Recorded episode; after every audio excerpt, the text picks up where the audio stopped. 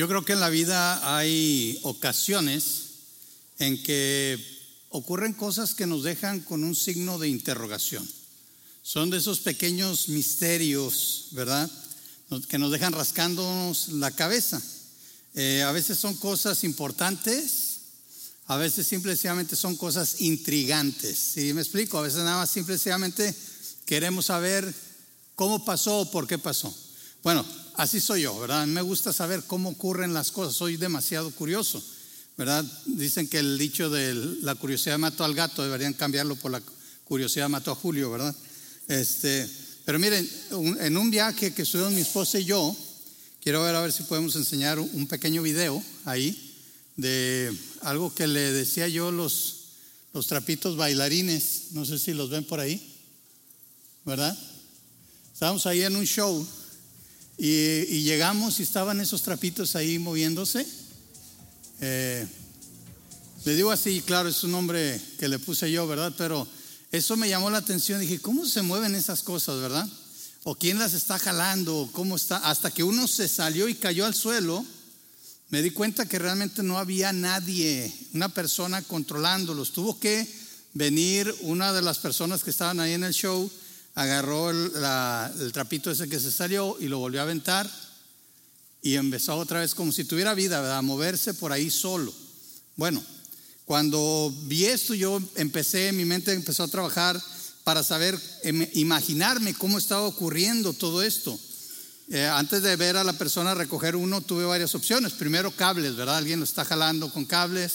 Después sí pensé en ventiladores, pero se me hacía raro que siempre caían más o menos en el centro, que no se salían del, círculo, hasta que vi uno que se salió y dije, ah, no, entonces se pueden salir. Y esto realmente ya cuando terminé mi odisea de pensar cómo funcionaba, eh, decidí que a lo mejor había unos ventiladores abajo y otros a los lados, ¿verdad?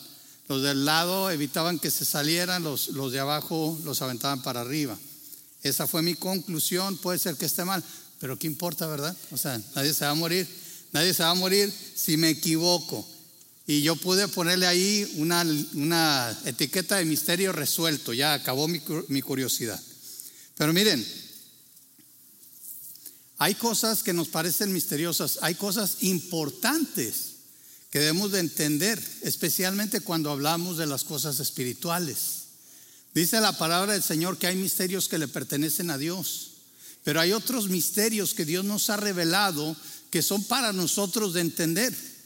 Y tal vez el misterio más importante que a veces, miren, hay misterios que podemos tratar de entenderlos, pero no los entendemos hasta que los experimentamos. ¿Sí? Y entonces cuando ya los entendemos, cuando los experimentamos, empezamos a ver que no era tan difícil como nosotros pensábamos. Y este es el misterio de la salvación. Les invito a que abran sus Biblias si la tienen en Juan capítulo 3. Y vamos a hablar de esto porque es una pregunta que mucha gente me hace y se hacen a sí mismos. ¿Cómo entonces puedo ser salvo? ¿Sí? No sé si recuerdan al, carcelero y dice, ¿qué puedo hacer para ser salvo? ¿Qué puedo hacer para ser salvo? Esto es una buena pregunta. Y saben, mientras estamos tratando de contestar esta pregunta, yo les invito a que vengamos y miremos. Vamos a ver este misterio, ¿sí? Pero primero vamos a mirar al religioso. Ven, ven y mira al religioso. Capítulo 3 de Juan, versículos 1 y 2. Fíjate bien. Dice, había un hombre llamado Nicodemo, un líder religioso judío de los fariseos. Una noche fue a hablar con Jesús. Rabí le dijo, todos sabemos que Dios te ha enviado para enseñarnos. Las señales milagrosas que haces son la prueba de que Dios está contigo. Hmm. Qué interesante que tenemos aquí un hombre que la Biblia nos identifica como un líder religioso. Era un líder de la religión judía, el judaísmo, que nos dice que era un fariseo. Sabemos que estaban divididos en los saduceos y los fariseos. Estos eran los más conocidos de los religiosos. Pero sabes, este hombre tenía la confusión que mucha gente tiene, porque hay gente que confunde el saber, el conocer, con la verdadera fe, con la fe salvífica. este hombre llamado Nicodemo, líder religioso, viene a Jesús con preguntas, pero sin embargo nosotros vemos que al introducirse con Jesús, primero le dice a él, rabí. ¿Qué significa rabí? Maestro, ¿verdad? ¿Qué quiere decir? Que, que, reconoce la superioridad de nuestro Señor Jesucristo. Ahora recuerden, este es el hombre que enseñaba al pueblo. Este es el hombre al cual venía la gente cuando tenía preguntas. No era cualquier otro, no era cualquier otra persona. Este es un hombre que se consideraría educado en las cuestiones religiosas. Y él dice, primero, que Jesús es maestro. Después, él reconoce que Jesús fue enviado por Dios, ¿verdad? Sabemos que Dios te ha enviado para enseñarnos. Él reconoce que él debería de tener la actitud de recibir de Jesús. Dice, tú veniste a enseñarnos. Todos nosotros, viendo esto, pensaríamos, este hombre va va por buen camino, ¿no? ¿Cuántos pensarían así? Miren, nosotros a veces evaluamos, de hecho en algunos eh, sistemas para predicar el Evangelio se hacen preguntas de diagnóstico, ¿verdad? Y no estoy diciendo que no sirvan, estoy diciendo que a veces la gente puede tener el conocimiento para responder adecuadamente sin necesariamente entender espiritualmente. ¿Sí? Nicodemo tenía dudas. Él viene a Jesús, ¿sí? y, viene escondidas, literalmente, porque qué vergüenza que un maestro venga a preguntar, ¿verdad? Bueno, yo he sido maestro por mucho tiempo, a mí no me da vergüenza decir que no sé, pero hay mucha gente que sí le da vergüenza y parece ser que Nicodemo era uno de ellos, pero él tenía dudas, dudas sinceras. Ahora, hasta aquí, ¿hemos visto alguna pregunta de Nicodemo? No, ha habido puras afirmaciones, puras afirmaciones. Dice rabí, lo cual es cierto, Jesús era maestro. Y dice, todos sabemos que Dios te ha enviado. Ahora, cuando dice todos, no sé si exactamente se refiere a todos los líderes religiosos, que es muy probable, ¿sí? O todos los que estaban interesados en realmente entender las escrituras, pero sabemos que no todo el, el pueblo lo reconocía como un maestro. Pero dice, todos sabemos que Dios te ha enviado para enseñarnos. Las señales milagrosas que haces son pruebas de que Dios está contigo. Fíjense cómo este rabí reconoce, este maestro también de la ley, reconoce que Jesús viene de parte de Dios, pero no había reconocido que Jesús era Dios. Si ven la gran diferencia? Hay gente que cree en Jesús como un buen maestro, como un buen filósofo, cree en Jesús como alguien que sí existió, pero no lo han reconocido como Dios. Ahora, ¿cuál es la pregunta que tiene Nicodemo? Jesús, como siempre, sorprendiendo a todo mundo, le dice, mira, mira la verdad, ven y mira la verdad. Ese es nuestro segundo punto, ven y mira la verdad. Capítulo 3, versículos 3 y 4. Jesús le respondió, te digo la verdad, a menos que nazcas de nuevo, no puedes ver el reino de Dios. ¿Y cuando Nicodemo preguntó eso? ¿Verdad que no está la pregunta ahí? No está la pregunta.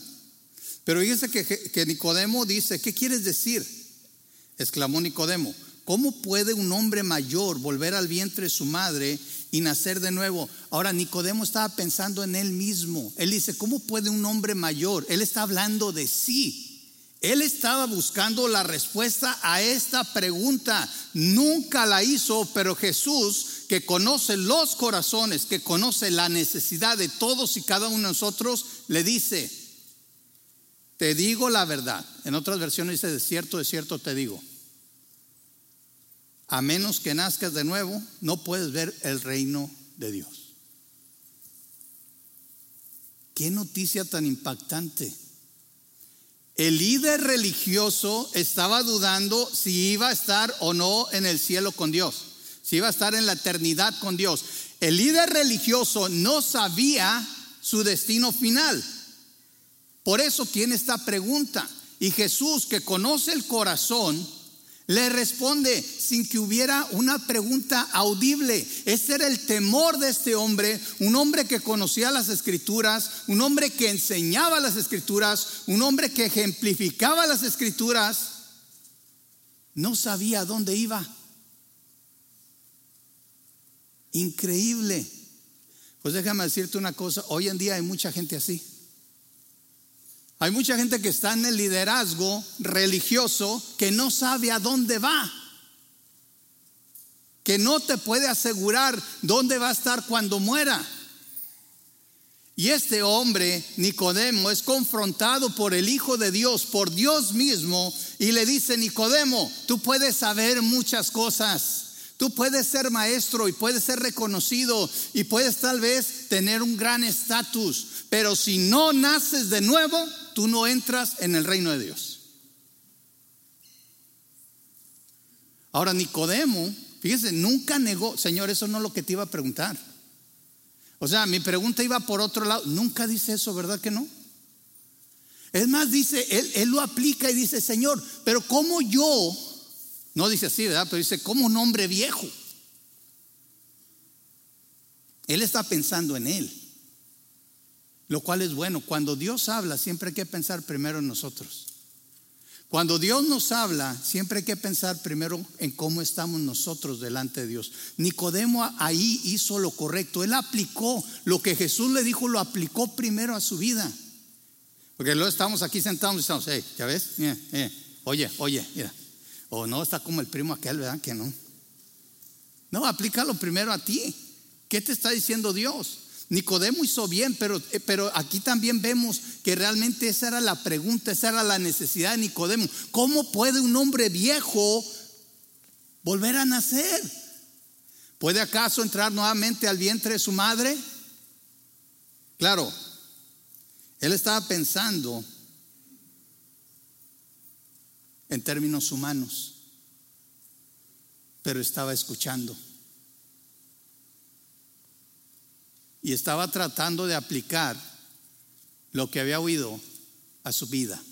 Sabes, nosotros tenemos que aprender a escuchar la voz de Dios. Tenemos que aprender a escuchar y aplicar primero a nosotros. Nicodemo tenía un deseo sincero, un deseo honesto de entender la palabra de Dios, de saber cómo llegar a estar en la presencia de Dios. Él estaba en esa búsqueda, a pesar de que tenía mucho tiempo estudiando las escrituras.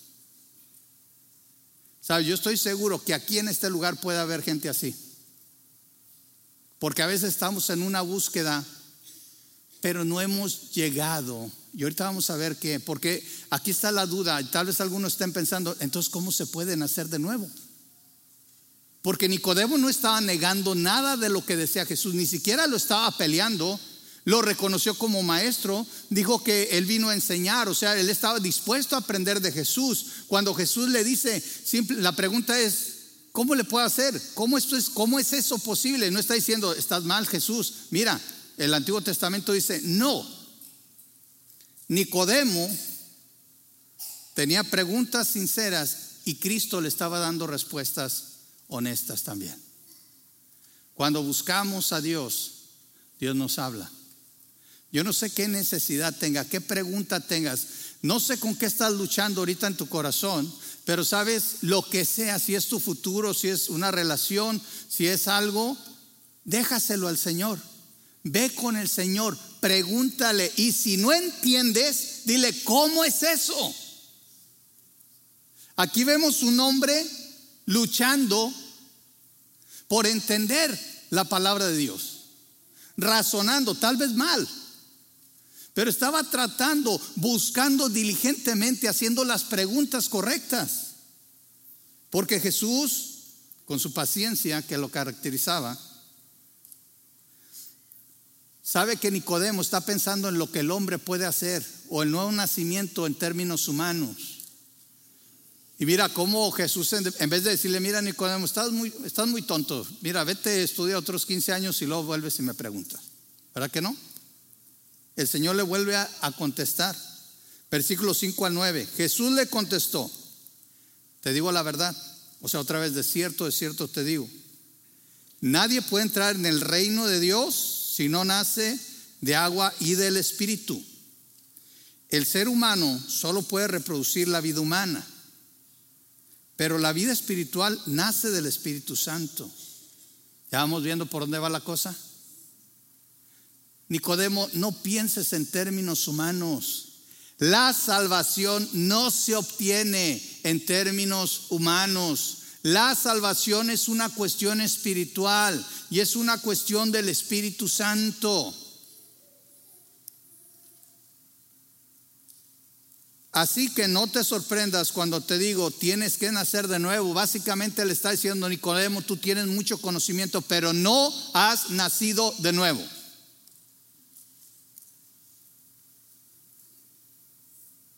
El conocimiento no nos salva. El conocimiento es necesario. Hay que escuchar el Evangelio, hay que oír la palabra. Hay que saber qué fue lo que hizo Cristo por nosotros. Pero el aceptar inclusive como verdad ese conocimiento no es lo que nos da la salvación. Es la obra del Espíritu Santo. Fíjate bien cómo sigue diciendo. El viento sopla hacia donde quiere. De la misma manera que oyes el viento, pero no sabes de dónde viene ni a dónde va, tampoco puedes explicar cómo las personas nacen del Espíritu. O sea, Jesús dijo, ¿ya te quedó claro? Y Nicodemo se quedó. Se le cayó la quijada así, ¿verdad? O sea, señores, se trata de que entienda. ¿Cómo es posible todo esto? Le pregunta Nicodemo, otra vez. O sea, Jesús le da la explicación más larga y Nicodemo sigue sin entender. Porque las cosas espirituales se han de discernir espiritualmente.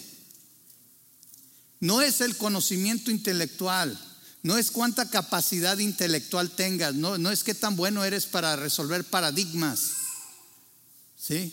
Miren, aquí tenemos a Jesús, básicamente diciéndole a Nicodemo, ¿quieres que te enseñe trigonometría y no sabes ni sumar ni restar?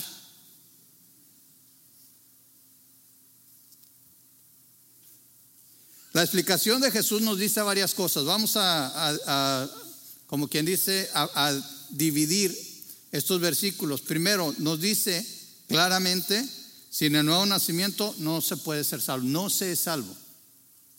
No es el conocimiento, no es la iglesia, no, son las buenas obras, no es cuánto des aquí. El nuevo nacimiento es, es algo que no es producido por el ser humano. Y ojo a mis queridos hermanos y hermanas, nunca digan, salvé a esta persona. No, nosotros no podemos salvar. Rescaté a esta persona de las garras. No es cierto, esas son mentiras.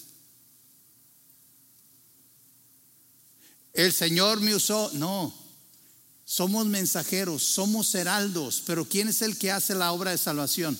Dios, el Espíritu Santo. Convencí por fin a esta persona. Si ya la convenciste, entonces no es salva. Tú no tienes que convencer a nadie.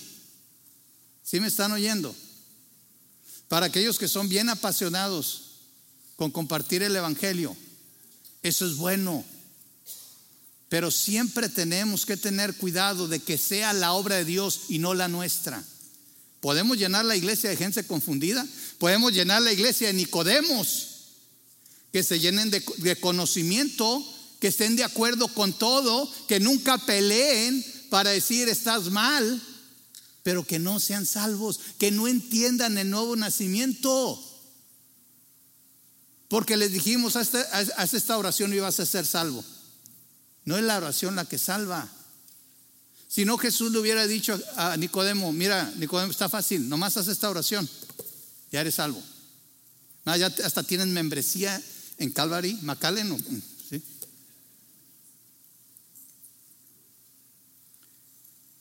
El Espíritu Santo es el que puede producir el nuevo nacimiento. ¿Sí entendemos? Mire, no se trata de cuánto insistimos. Se trata de ser fieles a llevar el mensaje del Evangelio y esperar la obra de Dios en la vida de esa persona. Si tú estás aquí y has estado escuchando la palabra de Dios y no estás seguro como Nicodemo de que eres salvo, habla con el Señor, pregúntale al Señor, pídele al Señor. Porque es el Espíritu Santo el que te va a dar esa seguridad. Es el que va a producir ese nacimiento. Me encanta que el Señor usa el viento. ¿Sí? Ahorita voy a explicar un poquito más. Y saben, yo estoy aquí haciendo lo mejor por explicar esto, pero ¿sabes que aquí mismo Jesús dice que ningún ser humano puede explicar el nuevo nacimiento? Yo no te puedo decir, y leo, yo tengo un doctorado en teología, he leído libros y hay una pelea teológica por qué ocurre primero, ¿sí? sí que, si la fe, que si, que si el nuevo nacimiento, que si que... Yo digo, ¿cómo queremos disectar un proceso que es completamente espiritual y que ni siquiera entendemos al 100%? A veces somos demasiado arrogantes queriendo entender lo que enseñan las escrituras, nos vamos a la arrogancia y a la necedad. La salvación le pertenece a Dios. Mi, mi, trabajo, mi obra, lo que Dios me ha pedido es llevar al Evangelio. Todo lo demás le corresponde al Señor. ¿Sí?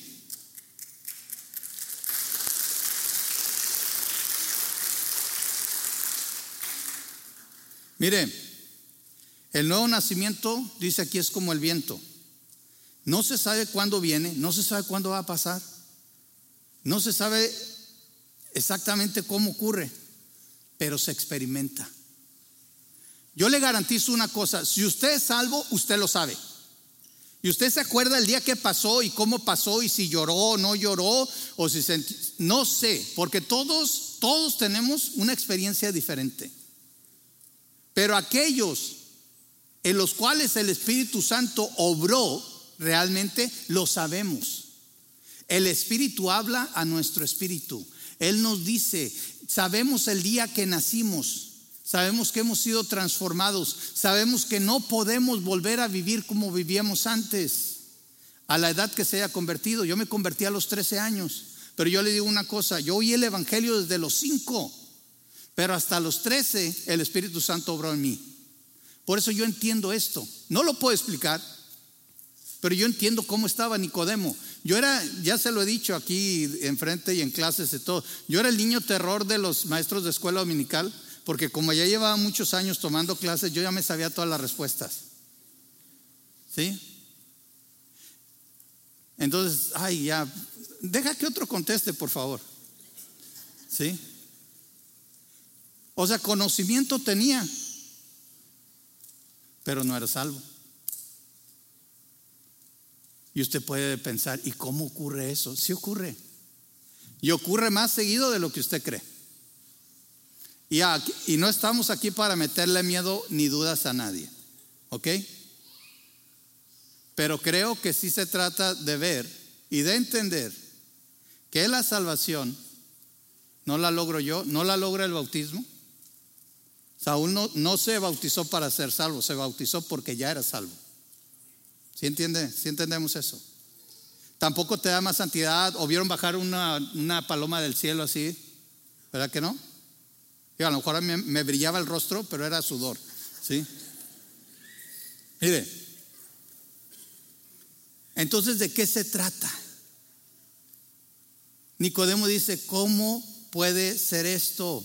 ¿Cómo se puede experimentar entonces la salvación? Mira la fe, versículos 10 al 15 del capítulo 3 de Juan.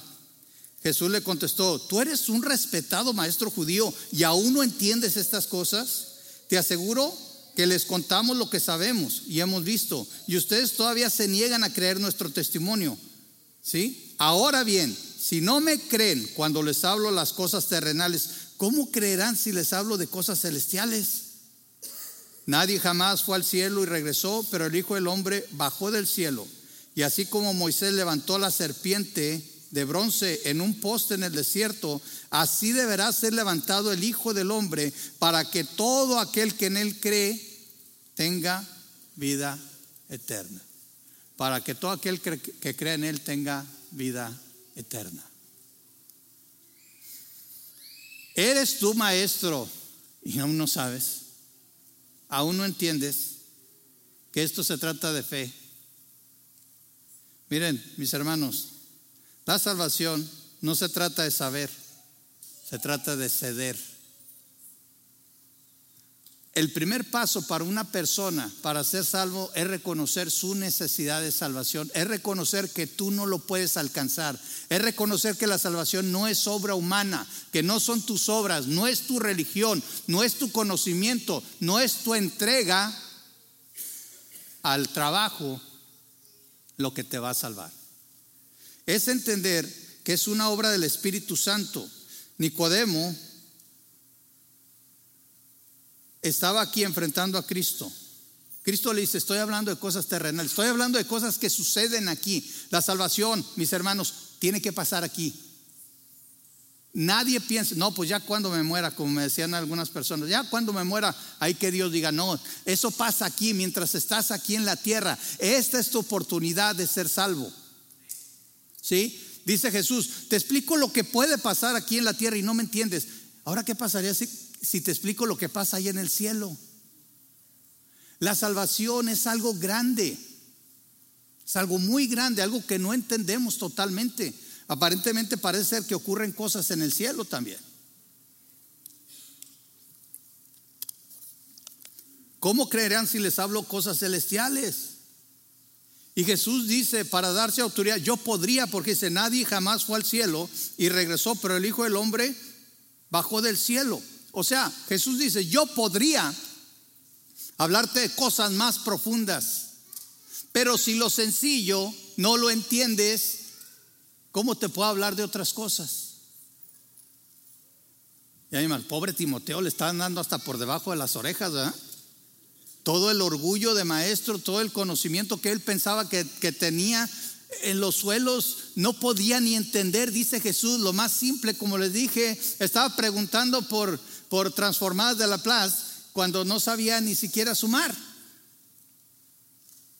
Bueno, los que no saben que es una transformada de la plaza tengan fe, es algo de matemático, los que saben entiendan y saben que son difíciles. Mire, solo Cristo era capaz de hablar de estas cosas espirituales, porque Él había descendido del cielo. Esta es otra lección para nosotros. A veces le preguntamos a Dios, ¿por qué Dios? ¿Por qué pasa esto? ¿Por qué no me das esto? ¿Por qué no haces esto? ¿Por qué? Y Dios nos dice, no entiende lo sencillo y quieres que te explique lo difícil. Solo confía en mí. Lo que te tengo que decir te lo digo. Lo que no, solo confía en mí. ¿Sabes qué es eso? Fe. Y al final es lo que termina diciendo el Señor, ¿verdad? Así como Moisés levantó la serpiente de bronce en el poste, en un poste en el desierto. ¿Sí se acuerdan de esa historia? Había serpientes mordiendo al pueblo de Israel muy venenosas.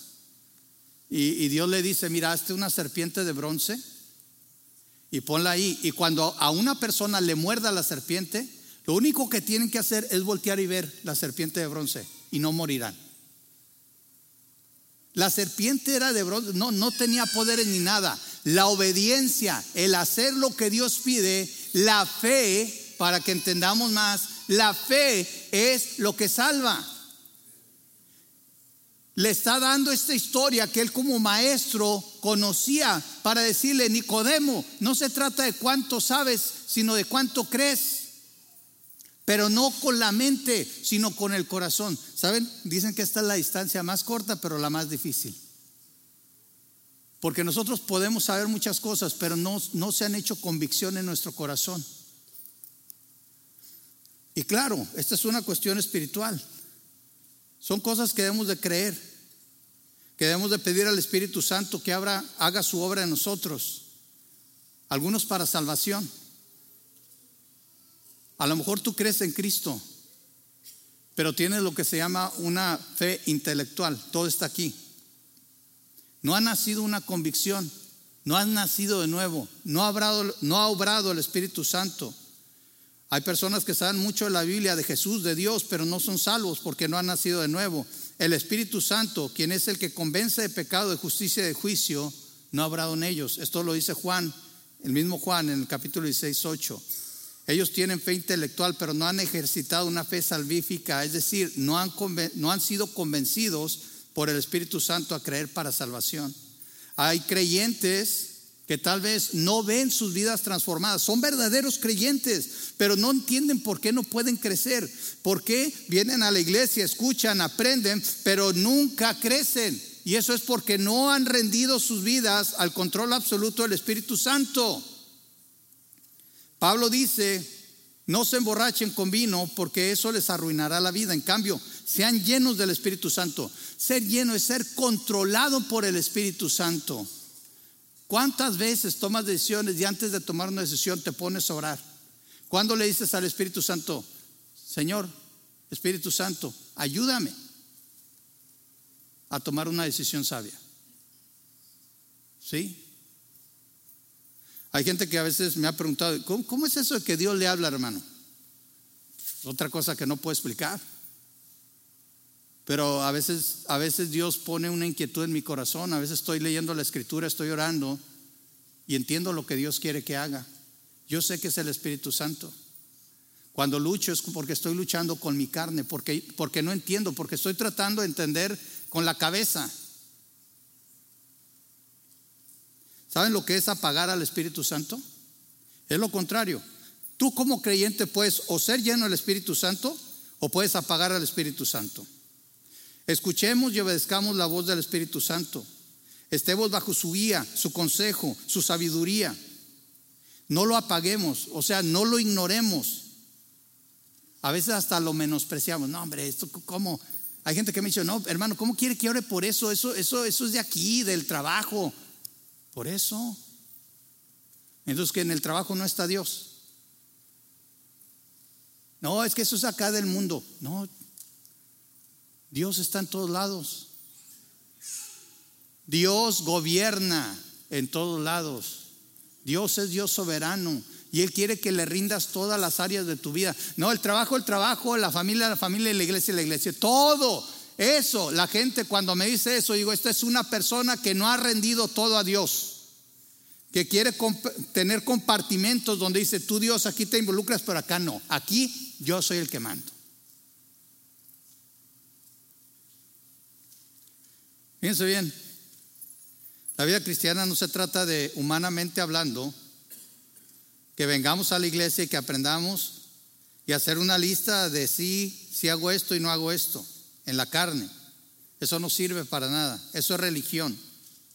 Se trata de someternos a Dios, de buscar agradarlo haciendo su voluntad, de vivir para Él y morir sin temores y más bien con la esperanza de una resurrección y una vida eterna con Él en la nueva creación. Eso es fe. Créele a Dios en todas las áreas de tu vida. Sométete al Espíritu Santo.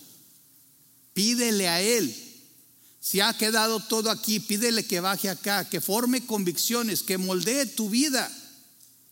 Para todo esto se necesita fe. Así como Moisés levantó la serpiente en el desierto y todo aquel que obedecía a Dios y volteaba y veía, entonces no moría. Igual nosotros. Y de aquí, del versículo 15, que es una introducción al versículo 16 en adelante, nos dice que hay que creer. ¿Qué dice el versículo 15? Lo volvemos a leer. Dice, así deberá ser levantado el Hijo del Hombre para que todo todo el que crea en Él tenga vida eterna. Y de ahí sigue el famoso versículo de Juan 3:16, porque de tal manera amó Dios al mundo que ha dado a su Hijo unigénito, para que todo aquel que en Él cree no se pierda, mas tenga vida eterna. Porque Dios no envió a su Hijo al mundo para condenar al mundo, sino para que el mundo sea salvo por Él. El que en Él cree no es condenado, pero el que no cree ya ha sido condenado porque no ha creído en el nombre del unigénito Hijo de Dios. Me pasé el 16. Y esos versículos me los sabía desde chiquito. Pero estaban aquí. Hasta los 13 años bajaron acá. Cuando el Espíritu Santo obró y nací de nuevo. Yo fui un Nicodemo, chiquito un Nicodemito. Tremendo. ¿Quién eres tú? ¿Eres un Nicodemo? ¿O eres un hijo de Dios? ¿Sabes? Esa pregunta es entre tú y entre tú y Dios, no entre tú y yo, entre tú y Dios. Y si ya eres hijo de Dios, ¿qué es lo que te impide crecer? ¿Qué es lo que te impide brillar como la luz que Dios quiere que seas en este mundo de tinieblas? ¿Separas a Dios de tu trabajo, de tu familia? ¿Es Dios un asunto de aquí, de este lugar, de estas paredes?